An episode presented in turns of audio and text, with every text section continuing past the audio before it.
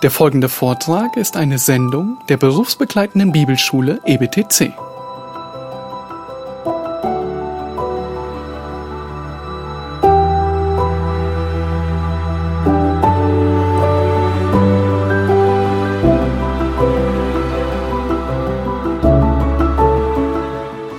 Ja, wir sind bei inneren Kriterien. Die Bibel erweist sich durch sich selbst, durch ihren Inhalt als glaubwürdig. Ich verweise auf den Sinn, sinnvollen Aufbau der ganzen Bibel und auch der einzelnen biblischen Bücher. Die Bibel hat einen Anfang, die Bibel hat eine Mitte, die Bibel hat einen Abschluss. Das klingt banal, aber das ist nicht selbstverständlich. Also wenn jemand das einmal vergleicht mit dem Koran, also die Bibel ist äh, im Großen chronologisch aufgebaut, eigentlich überhaupt chronologisch aufgebaut. Äh, so in unseren Bibelausgaben. Wir haben das Buch, wo alle Anfänge stehen, auch am Anfang, die fünf Mosebücher.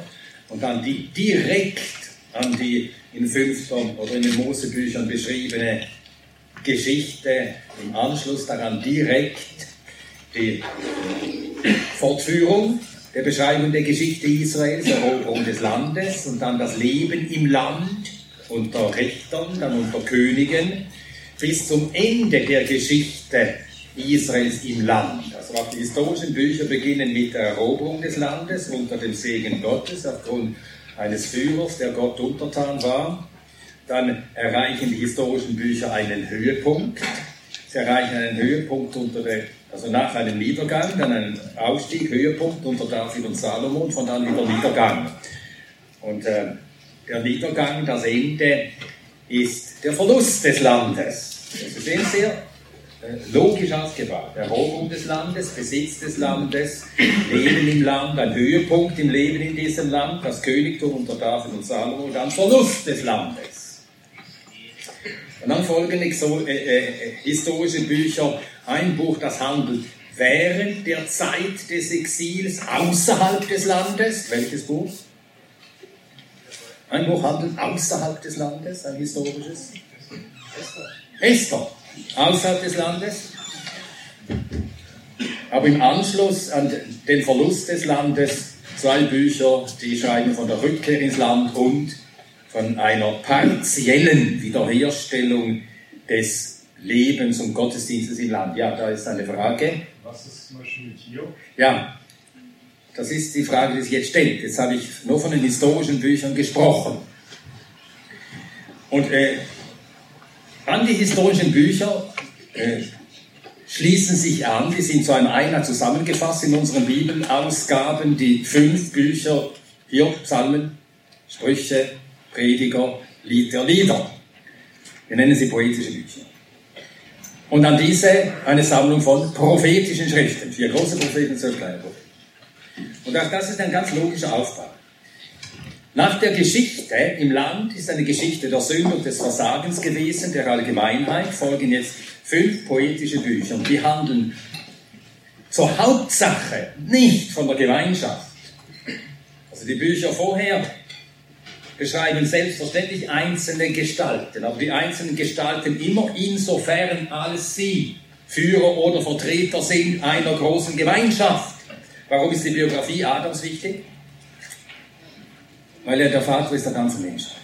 Also die Geschichte Adams ist die Geschichte all seiner Nachkommen. Seine Sünde ist unsere Sünde. Dann haben wir die Geschichte Noahs. Warum ist seine Geschichte wichtig als Einzelner? Weil von ihm alle weiteren abstammen nach der Flut. Nachher die Geschichte Abrahams, warum ist seine Geschichte wichtig, die wir aus Biografie lesen können? Weil von ihm alle Segnungen ausgehen, alle Verheißungen des Volkes Israel, auch die Verheißungen des Kommens Christi und so weiter. Also diese Biografien von Einzelgestalten des Mose, warum ist Mose wichtig? Weil er der Führer und dann der Mittler für dieses eine Volk ist. Also die Gemeinschaft spielt dort diese überaus wichtige Rolle in den historischen Büchern. Und dann kommen die poetischen Bücher im Buch Hiob. Dort geht es um wen? und wen? Und wen und wen? Hiob und sein Gott. Das ganze Buch, Hiob und sein Gott. Und die anderen sind nur so Rand, auch irgendwie dabei. Hiob und sein Gott. Das ist die ganze Botschaft des Buches hier. Hiob und sein Gott. Und in den Psalmen, um wen geht es in den Psalmen? Den Psalmisten und sein Gott. Und in den Sprüchen, um wen geht es dort? Wäre es jeweils eingesprochen, ein Singular oder ein Plural? Shema Beni heißt es doch immer. Höre mein Sohn, Singular. Wie steht es denn in den Mosebüchern? Shema. Wer soll in den Mosebüchern hören? Shema. Israel. Das Volk, höre Israel. Und so behandeln die fünf poetischen Bücher den Einzelnen, wie er mit seinem Gott zurechtkommt, wenn die Gemeinschaft einbricht und scheitert. Und das ist auch eine wichtige Wahrheit. Die benötigen wir, diese Information, um Gott und uns recht zu verstehen. Und wir sehen, wie das alles, es hat alles seinen Platz. Es ist wirklich nichts beliebig halt auch noch da. Wir kämen auch ohne aus. Und dann die prophetischen Bücher, was leisten die? Was leisten die prophetischen Bücher? Nun, die prophetischen Bücher, sie haben alle eines gemeinsam, alle Propheten. Äh, was ist die Bedeutung und was ist die Aufgabe der Prophetie? Ganz allgemein. Das ist etwas, was man immer versuchen muss, Sache einmal aufs Allgemeinste auszudrücken. Voraussage. Voraussage, das ist etwas sehr Besonderes, noch allgemeiner. Aussprüche Gottes, das ist wieder zu allgemein. Aussprüche Gottes tun auch solche, die keine Propheten sind, auch die Priester, Aussprüche Gottes getan, ja. Äh, Warnungen an das Volk, Buße zu tun. Warnungen, Buße, ja. Nun, das Allgemeinste, aufs Allgemeinste kann man sagen, der Prophet deckt Verborgenes auf. Und das ist zunächst das, worauf du hinweist. Zunächst deckt der, der Prophet die verborgenen Ursachen für die Misere im Volk auf. Sünde. Alle Propheten decken das auf. Jesaja, Jeremia, Hesekiel, alle zusammen decken das auf. Dann decken sie aber auch weiteres auf. Also sie decken die gegen den gegenwärtigen Zustand des Volkes auf. Dann decken sie auch auf die nahe Zukunft und die ferne Zukunft. Und die nahe Zukunft ist fast immer bei allen Propheten, was decken sie als jetzt nahe, als drohende Zukunft auf? Gericht. Gericht, ja.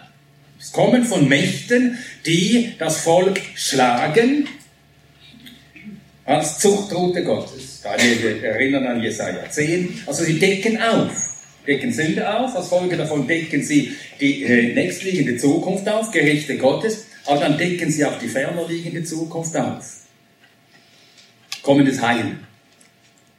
Kommendes Heil. Und dann decken sie auf, dass dieses kommende Heil kommt durch den Retter, den einen Retter. Also Prophetie heißt aufdecken. Gegenwart aufdecken, Zukunft aufdecken. Das ist Weissagung. Und das ist die Bedeutung der Propheten und die sind nötig, damit Israel nicht irre wird an seiner Berufung. Sie müssen ja irre werden an ihrer Berufung, wenn jetzt plötzlich alles in Trümmer fällt.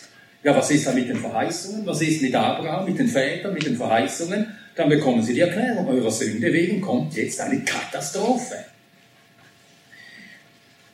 Und doch, die Verheißungen, sie bleiben bestehen. Das sind die Bedingungen. Gott hat die Bedingungen genannt. Das Volk ist, ein, ist darauf eingegangen, abgemacht. Ihr seid gehorsam, es geht euch gut, ihr seid nicht gehorsam. Dann kommen Katastrophen. Dann sende ich Verderben. Und so geschieht auch. Aber dann decken sie auch die fernere Zukunft auf. Und das sind Erfüllungen, es werden alle Verheißungen, die Gott gegeben hat, den Erzvätern, Abraham, Isaac, Jakob, alle in Erfüllung gehen. Und wie das möglich ist, eben durch den leidenden Gottesknecht, durch den kommenden Messias Christus. Also wir sehen, wie, wie alles, es ist etwas miteinander Verbundenes, sich gegenseitig Erklärendes und Ergänzendes. Und das ist wirklich einmalig. In allen religiösen Schriften absolut einmalig. Weiß jemand, äh, nach welchem Kriterium die einzelnen Abschnitte, die Suren im Koran geordnet sind? Nach der Länge der Sure. Die längsten zuerst und die kürzesten sind zuletzt. Ist auch eine Sorte Ordnung. wenn du viele Bücher hast, so an die tausend zu Hause, wahrscheinlich ordnest du auch nach die dicke, die dicksten da oben ganz links und die allerdünnsten, die Heftchen hier unten rechts wahrscheinlich. Ich nehme an, das ist logische Ordnung. Ja. Also wir sehen, dass hier offensichtlich ein ordnender Geist hinter dem Ganzen gestanden ist. Und das ist umso offenkundiger, wenn wir bedenken, wie die Bibel entstand, über welche Zeitraum. Wie lange dauerte es, bis die Bibel geschrieben war? Vom ersten Empfänger, oder wir müssen nicht sagen ersten Empfänger, Abraham hat ja auch Offenbarungen von Gott empfangen und Verheißungen, aber vom ersten, der schrieb, der Heilige Schrift schrieb, bis das Neue Testament geschrieben war. Wie lange? Vom ersten bis zum letzten Autor. Grob. 1500? Bitte? 1500 Jahre? Ja, 1500 Jahre, genau. 1500 Jahre. Die Verfasser könnten denken, ja, die wissen sicher alle unter sehr ähnlichen Umständen gelebt haben, auch ähnliche Leute gewesen sein, ähnlicher Beruf und so weiter und so fort. Die, Erfass, die Verfasser lebten in mehreren verschiedenen Kulturen. Mose in Ägypten. Daniel auf dem babylonischen äh, Hof. Andere unter persischer Herrschaft. Die Schreiber des Neuen Testaments unter römischer Herrschaft, griechisch-römische Kultur. Also aus verschiedenen Kulturkreisen kamen die Verfasser. Über 40 verschiedene Verfasser haben dazu beigetragen. Und die haben so weit zeitlich und geografisch auseinander gelebt, sie konnten sich nicht miteinander absprechen. Und doch eine solche Übereinstimmung, innere Übereinstimmung in all dem, was sie schrieben. Und diese Autoren hatten auch ganz verschiedene Stellung, verschiedenartigen Rang in der gesellschaftlichen Ordnung. Da waren Könige darunter, David, König David, König Salomo. Da waren Priester darunter, zum Beispiel Jeremia war ein Priester, Sacharja war ein Priester, Ezekiel war Priester. Da waren Bauern darunter zum Beispiel. Wer sagt von sich, dass er Feigen auflas, bis er als Prophet berufen wurde? Amos. Ja. Amos war Bauer, andere waren Fischer. Wird uns beschrieben, wie sie gerufen wurden. Aus der Fischerei herausgerufen wurden und sie wurden Autoren neutestamentlicher Bücher da waren niedrige Beamte zum Beispiel, ein eher niedriger Beamter, der Heilige Schrift schrieb. Matthäus, ein Beamter in Roms Diensten. Hohe Staatsbeamte, zum Beispiel. Daniel, ein Arzt. Lukas, der geliebte Arzt, ja. Also die verschiedensten Menschen haben dazu beigetragen und doch diese durchgängige Übereinstimmung all dessen, was sie schrieben. Eine Richtung. Die Harmonie der ganzen Bibel. Und wenn wir denken, wie das Neue Testament sich zum Alten Testament verhält, auch da sehen wir, wie alles einen großen zusammenhängenden Gedanken entfaltet, nämlich das große Heil Gottes. Und Gott schuf die Welt für den Menschen. Und Gott schuf die Welt, um ihm und an und durch den Menschen die, die große Aufgabe, nämlich das Überwinden des Bösen, hier zu vollziehen. Böses und den Bösen gab es schon vor der Mensch erschaffen wurde. Schlange kam alles. Der Mensch war erschaffen, die Schlange war schon da. Also der Satan war schon vorher gefallen, da war Böses. Und Gott schuf die Welt und den Menschen, um auf in dieser Welt, in, durch und am Menschen das Böse zu überwinden. Gott wird selber Mensch. Um die Sünde, das Problem der Sünde für immer zu überwinden. Ja. Wir haben im Alten Testament also die Erschaffung der Welt und dann die Vorbereitung des Heils. Das ganze Alte Testament, Vorbereitung des Heils. Dann kommen die Evangelien. Die Evangelien beschreiben was? Wir können sagen, die Tatsache des Heils. Die Evangelien beschreiben die Tatsache des Heils.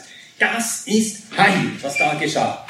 Geburt, Leben, Sterben, Auferstehen, Erhöhung des Menschensohnes, des Gottessohnes Jesus Christus. Das ist die Tatsache des Heils.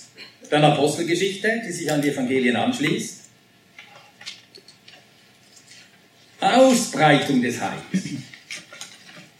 Das Heil wird überall bekannt gemacht. Ausbreitung des Heils. Dann die Lehrbriefe. Erklärung. Erklärung des Heils.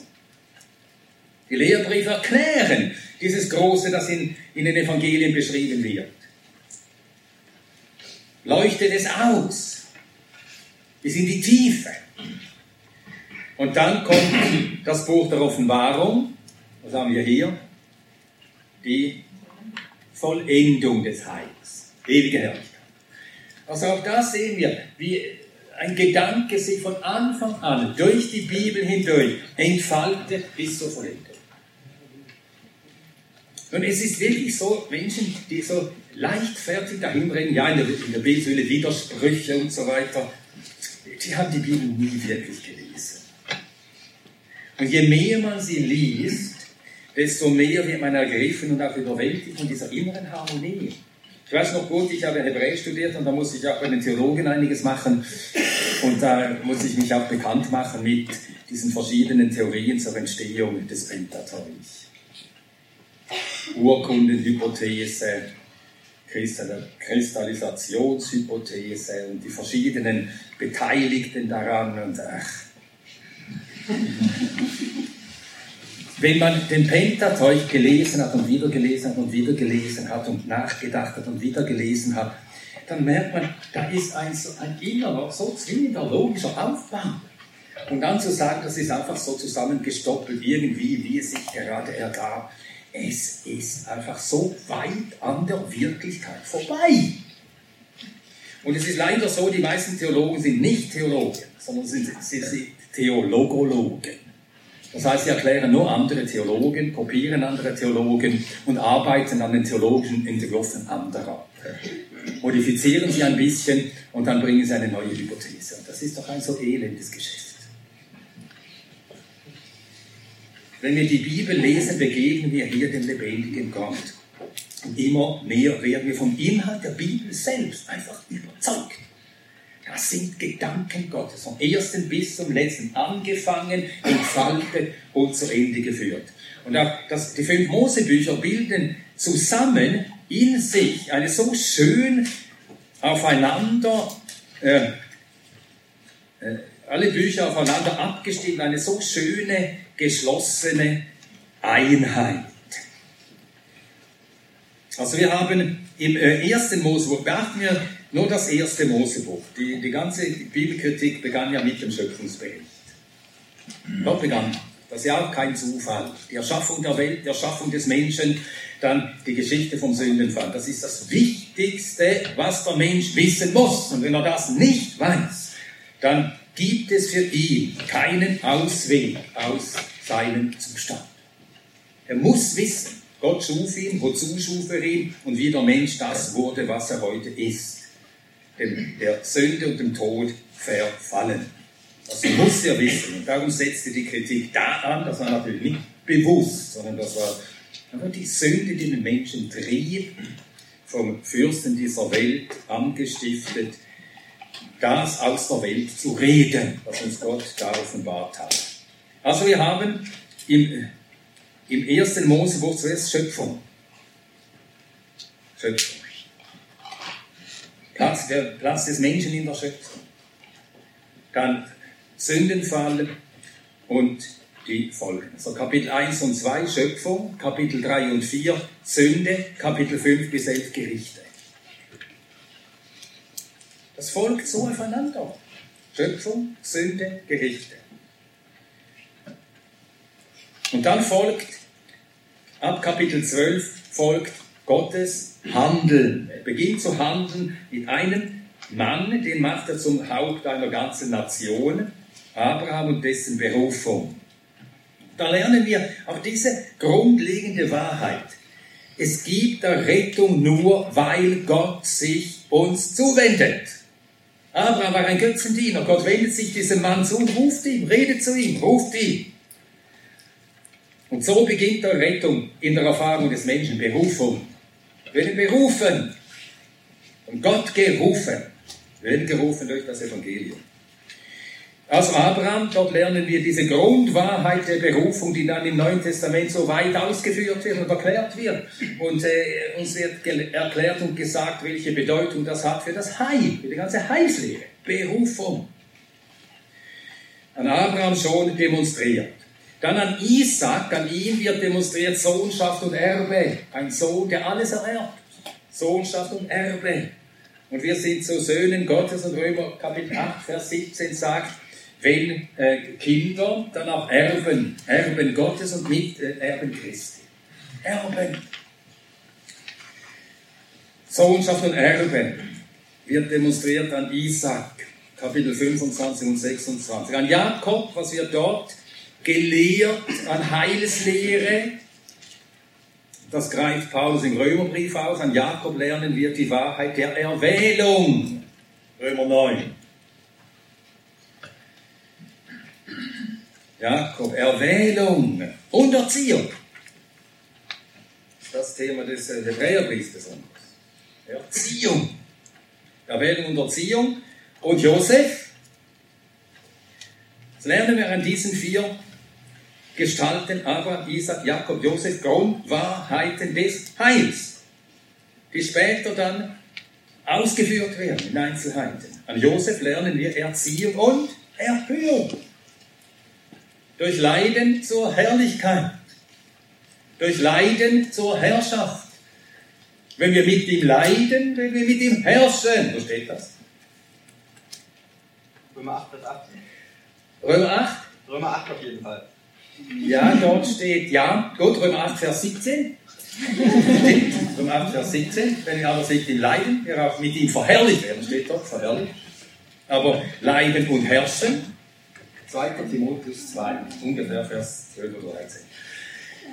Und so sehen wir, wie, das ist doch kein Zufall. Und das kann doch nur ein Geist so geordnet haben. Hier wird es nur angedeutet anhand von drei Einzelgestalten, vier Einzelgestalten. Solche Grundwahrheiten des Heils. Oder wenn wir bedenken, Abraham. Was lernen wir an Abraham? Abraham glaubte Gott und es wird ihm zur Gerechtigkeit gerechnet. Das ist dort erstens geschehen, dann aufgeschrieben worden, weil Gott wusste und das auch geplant hatte, dass eines Tages da ein Mann sein wird, den wird er berufen, den wird er zu einem Knecht machen und der wird er schreiben. An Abraham lernen wir diese Wahrheit. Rechtfertigung durch den Glauben. Und er schreibt einen ganzen Brief darüber. Das ist doch geplant. Das ist nicht so jedes Mal neu äh, so aus den Fingern gesogen, wie könnten wir da jetzt noch etwas noch dazu äh, äh, beitragen. Nein, das ist von Anfang bis zum Ende durch einen Geist geführt, überblickt und ans Ziel geführt. Ja, das zweite Mosebuch, das große Thema des zweiten Mosebuches, ein Wort, was würdet ihr sagen? Exodus. Auszug, genau. Exodus, Auszug. Nun, ein Auszug, äh, sagen wir es mit einem anderen Wort. Wir können auch sagen Errettung. Errettung. Und das Buch ist auch so schön äh, gegliedert. Zuerst muss man ja erkennen, dass man Errettung nötig hat. Und so beschreibt uns 2. Mose 1, woraus man errettet werden muss. Und wir haben in 2. Mose 1 Knechtschaft und Tod. Da ist ein Volk verknechtet und dieses Volk soll ausgemordet werden. Alle Knäblein, die geboren werden, ersäufen. Knechtschaft und Tod. Daraus muss man errettet werden. Und wie beginnt der Römerbrief? In Knechtschaft und Tod. Knechtschaft der Sünde, aus der keiner herauskommt. Ja, gut, also das muss man zuerst wissen, wenn es um Errettung geht. Unser Zustand. Israel ist in diesem Zustand und es muss daraus errettet werden, kann sich selbst aber nicht erretten. Dann wie errettet, Kapitel 2 bis 12. Gerettet. Und wie beginnt 2. Mose Kapitel 2? Mit einer Nachricht, wo wir denken, was hat das jetzt hier mit dieser großen Not Israels zu tun? Und ein Mann aus dem Stamm Levi ging hin, nahm sich eine Frau, erzeugte sie, bekam einen Sohn, die Geburt des Mose. Das ist eben Gottes Methode der Errettung. Es wird jemand geboren. Der Retter. Wie errettet? Durch die Geburt des Retters, 2. Mose 12, das Passalam.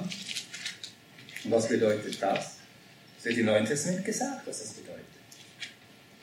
Christus, unser Passa, ist geschlachtet. Wo steht das? 1. Korinther. 1. Korinther, ja, Kapitel 5. Christus, unser Passa, ist geschlachtet. Das ist Gottes Methode zur Errettung. Er sendet seinen Sohn, der lebt für uns und stirbt für uns. Wie kommt, kommt der Mose das so gliedern? So gliedern. Beginnt mit der Not, Knechtschaft und Tod, nachher Geburt, Sendung und dann ein Hinweis auf den Tod des Erretters, das Kassalam. Und dann folgt natürlich das Dritte. Nämlich, wozu errettet? Wozu errettet? Und das kommt in den nachfolgenden Kapiteln, Kapitel 13 bis 24, um Gott zu leben. Um Gott zu leben. Ich gehe jetzt nicht auf die Einzelheiten ein, wie das äh, gezeigt wird, um Gott zu leben. Und zweitens dazu errettet, damit der Retter Gott unter uns wohnen kann. Kapitel 25 bis 40. Anweisungen und Ausführung derselben zum Bau der Wohnung Gottes. Sie sollen mir ein Heiligtum machen, damit ich in ihrer Mitte wohne. Das ist die ganze Errettung. Damit ist die ganze Errettung umfasst. Woraus errettet, wie errettet, wozu errettet. Und am Schluss des zweiten Mosebuches, die Herrlichkeit Gottes erfüllt die Wohnung. Da haben wir ein Volk, das ist zu Gott gebracht, zu seiner Herrlichkeit gebracht. Das ist ein, ein Angeld auf die Vollendung der Errettung. Alles drin schon im zweiten Mosebuch. Und je mehr wir die Bibel lesen, umso mehr erkennen wir und werden davon immer mehr ergriffen, überwältigt. Hier redet Gott. Das sind innere, innerbiblische Zeugnisse zur Glaubwürdigkeit der Bibel.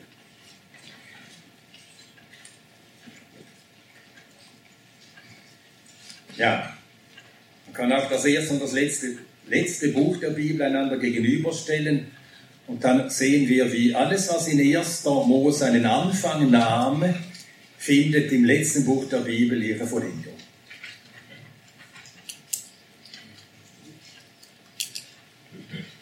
Erster Mose 1, im Anfang schuf Gott Himmel und Erde, Offenbarung 21, ich sah einen neuen Himmel und eine neue Erde.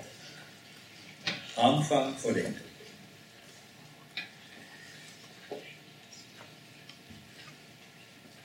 Erster Mose wird uns gezeigt, wie die Sünde in die Welt kommt. Ein vorher noch, in 1. Mose wird uns zuerst, zuerst beschrieben, der erste Mensch, Paulus nennt ihn, der erste Mensch war von der Erde, Adam. Und dann im Buch der Offenbarung, dort erscheint gleich im ersten Kapitel der Offenbarung der zweite Mensch vom Himmel, der Menschensohn, himmlischer Herrlichkeit. 1. Mose, die Sünde drängt ein, Offenbarung, die Sünde für immer beseitigt, für immer. 1. Mose, die Schlange, in Offenbarung wird der Teufel genannt, zwei, dreimal, die alte Schlange, die Schlange, die am Anfang den Menschen verführte. Und die Schlange wird auf immer an den Ort des ewigen Gerichts kommen. Und so weiter. Ja. Baum des Lebens, kein Zugang mehr. In 1. Mose 3, Offenbarung 2 und 22 wieder Zugang zum Baum des Lebens. Also wir sehen, wie alles seine Vollendung findet. Das gar anfing, hier vollendet. Und das große Thema der Bibel, ein großes Thema, in dem alles enthalten ist. Christus. Christus. Jesus sagte den Zeitgenossen, er erforscht die Schriften, denn ihr meint in ihnen das ewige Leben zu haben. Und sie sind es, die von mir zeugen. Die Schriften zeugen von Christus. Das ist die große Botschaft, das große Thema der Schriften. Christus. Und so sagt einmal Luther, welches die Summe alles seiner Theologie sei. Das folgendermaßen ausgedrückt. In meinem Herzen herrscht allein dieser Artikel, also nur dieser Glaubenssatz. In meinem Herzen herrscht allein dieser Artikel, nämlich der Glaube an Christum, aus welchem, durch welchen und zu welchen alle meine Gedanken fließen und zurückfließen. Und er war wirklich ein Bibelleser, Luther, wirklich ein Bibelleser. Und er sagte, ich komme nicht dazu, dass äh, einzeln uns anzusehen. Er sagt an einer Stelle, man muss, die, man muss die, die, die, die, die Schrift lesen und man muss die einzelnen Ausdrücke lesen und wieder lesen und reiben und reiben, bis wir sie verstehen. Und an anderer Stelle sagt er, ich bin durch diese Kapitel gegangen und ich habe an jedem Baum geschüttelt, bis die Frucht herunterfiel. ja, also er hat wirklich gelesen und sich gemüht um Verständnis und wieder gelesen und darüber nachgedacht.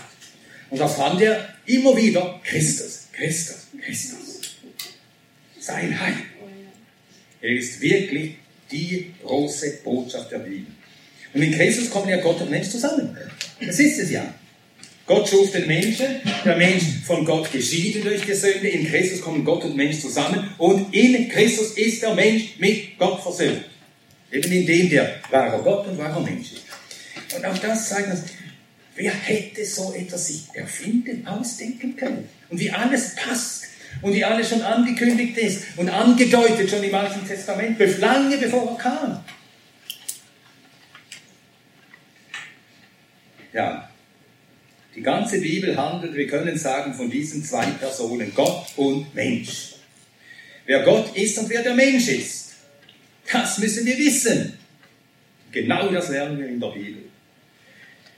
Das große Thema der Bibel ist deshalb Christus, wahrer Gott, wahrer Mensch.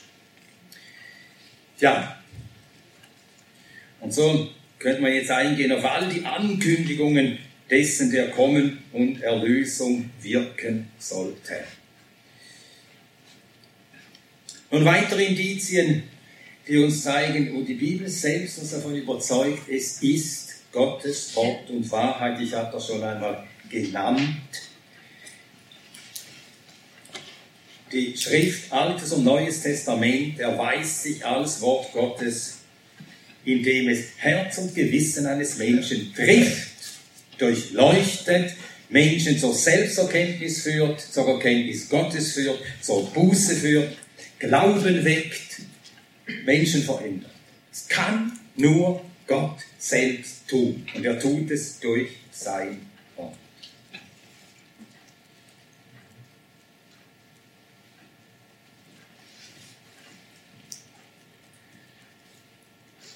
Und das Wort Gottes hat die Kraft, Menschen, die gerettet worden sind, zu erziehen. Das Wort Gottes ist wirksam. Hebräer 4, Vers 12. Das Wort Gottes hat die Kraft, uns zu heiligen. Johannes 17, Vers 17. Heilige sie durch die Wahrheit. Dein Wort ist Wahrheit. Und wenn wir selber das Wort lesen, Tag für Tag, und das Wort auf uns wirken lassen, es wird uns immer wieder überführen. Immer wieder, immer wieder. Du sagst ein unfreundliches Wort deiner Ehefrau und dann am Abend und nachher gehst du ins Bett und dann bist dann doch eingeschlafen. Morgen stehst du auf, liest die Bibel, dann liest du einen Abschnitt, Kolosserbrief, und er überführt dich. Du warst unfreundlich. Das hat wie, das einfach, wie du mit einer Frau redest. Du liest es, du schämst dich, du bekennst es. Und so heiligt uns das Wort. Es heiligt uns. Der beständige Umgang mit dem Wort Gottes heiligt uns. Und wenn das Wort Gottes gelehrt wird, gepredigt wird in der Gemeinde, die ganze Gemeinde auch als Gemeinschaft wird in zunehmendem Maß geheiligt. Ausgerichtet auf die Wege Gottes, erzogen, um Gott zu gefallen, Gottes Willen zu tun. Dann käme als weiterer innerer Beleg für die Wahrhaftigkeit der Bibel das ganz weite, große Gebiet von Weissagung und Erfüllung. Weissagung und Erfüllung. Und darin erweist Gott sich selbst als der alleinige Gott und Retter. Er fordert sogar die Heiden mit ihren Göttern auf und er ruft auch die Götter an, die sollen das doch einmal tun, das ankündigen, was noch nicht ist. Jesaja 41. 21 bis 24.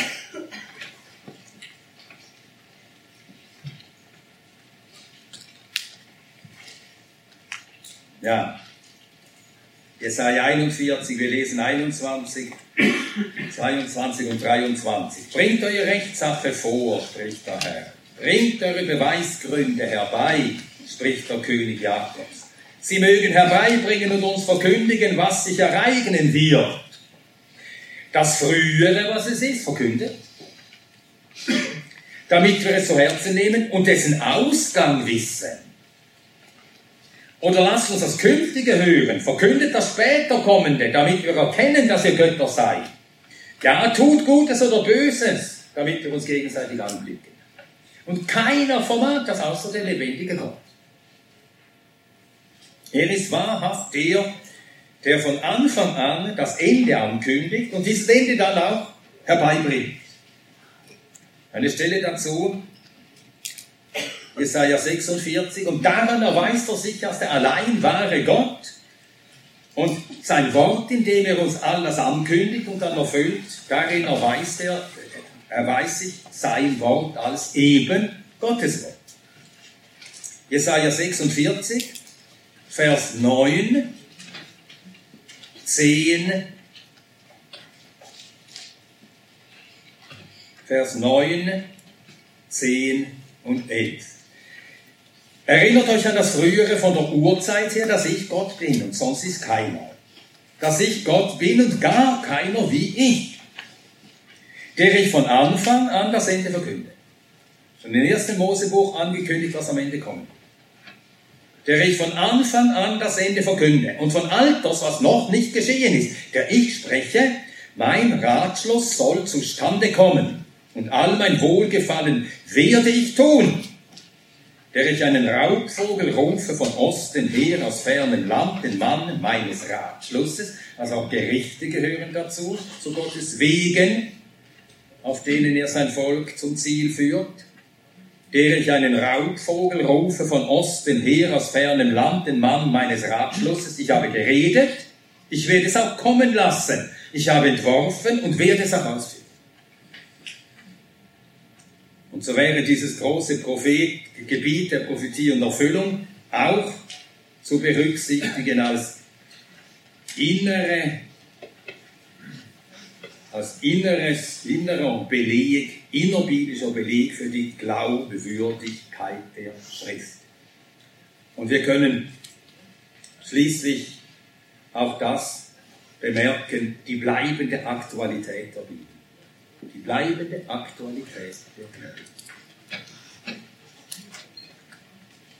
Welche Frage würde denn häufiger gestellt werden? Wüsste von keiner, die häufiger gestellt wird als die, wie wurde alles, was ist? Woher kommt alles, was ist im Anfang? genau mit der Frage beginnt die Bibel. Im Anfang war Gott. Und im Anfang schuf Gott.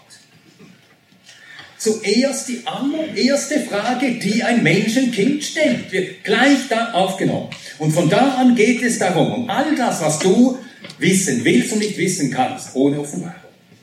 Der erste Satz der Bibel kündigt das schon mal. Die bleibende Aktualität der Bibel. Und wer sich mit Philosophiegeschichte beschäftigt hat, der beginnt ziemlich sicher äh, mit äh, den griechischen Naturphilosophen, den Philosophen, also das sind die Vorsokratiker, das sind ähm, die, äh, fast, waren fast alle Ionier, also im äh, heutigen, also in Kleinasien, heutige Westtürkei, Thales von Milet und äh, Anaximander, Anaximenes und äh, Heraklit von Ephesus und wie sie alle hießen. Und die haben alle die Frage gestellt, was war in der Arche? Was ist die Arche? Ursprung und Anfang aller Dinge. Das war die Frage, die sie immer wälzten. Wasser? Aber nein, es kann nicht etwas sein in dieser Welt selbst, und etwas außer dieser Welt sein, das im Anfang war. Und so haben sie über das nachgedacht. Was war im Anfang? Das ist also so ein bisschen wild. Woher kommt denn alles? die bleibende Aktualität der Bibel. Und jeder denkende Mensch stellt sich diese Frage, solche Fragen, bis heute. Dann, das erste Buch der Bibel spricht von Personen, die heute noch jedermann geläufig sind. Wir haben Namen in der Bibel, die heute jedermann kennt.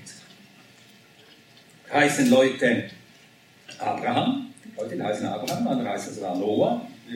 Seit einiger Zeit hat der Name eine gewisse Konjunktur. Noah. Kennen Sie jemanden, der Atrach, Atrach, Atrachasis heißt? Atrachasis. Nicht? Das ist eine Gestalt aus einer altorientalischen Flutgeschichte. Und die Flut ist wirklich passiert und es gibt Versionen der Flut in äh, verschiedenen Völkern der Erde, auch in altorientalischen, äh, unter den Assyrern. Dann gibt es dort auch den im äh, Gilgamesch-Epos, Gilgamesch kennt man so den Namen nach, da gibt es einen Utnapishti. Kennt ihr nicht? Ja, das ist jemand, der in der Gilgamesch, Gilgamesch-Epos die Flut überlebt hat. Also man hat auch diese Erinnerung noch, da war jemand, der die Flut überlebt hat. Utnapishtim, aber wer kennt schon den? Aber Noah ist geläufig. Und auch Namen wie Isaac und Jakob kennen wir. Es wird von Dingen gesprochen, und es werden Texte in der Bibel immer wieder bis heute zitiert. Man redet heute noch ganz selbstverständlich von Hiob, von seinem Ergehen, von seinem Leiden, auch wenn man die Bibel nicht liest, man kennt ihn. Und was im Buch Hiob behandelt wird, das ist dermaßen aktuell. Leiden. Wozu leiden? Warum leiden? Womit habe ich das verschuldet? Und so weiter. Oder bis heute lesen Menschen die Psalmen Davids, eines Mannes, der vor 3000 Jahren lebte. Und wer sie liest und mit Glauben liest, empfindet es. Sein Gott ist mein Gott. Der Gott, der zu David redet, an David handelte, zu dem David redet, das ist mein Gott. Mein Gott. Sein Kummer ist mein Kummer, seine Freude sind meine Freuden. Die bleibende Aktualität der Bibel. Gut, dann schließen wir an dieser Stelle. Wir beten noch miteinander. Ja, wir danken dir erneut, unserem Gott und Vater. Von dir ist alles ausgegangen.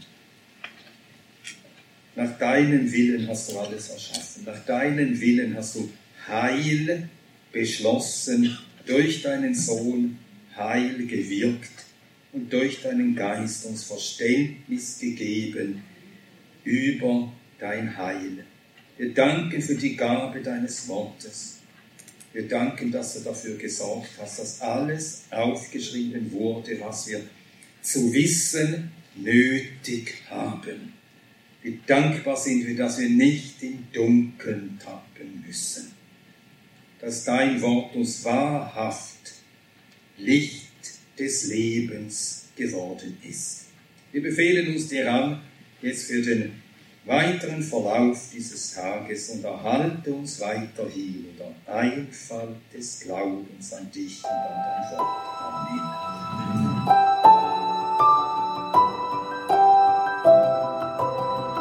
Diese Sendung war von der berufsbegleitenden Bibelschule EBTC.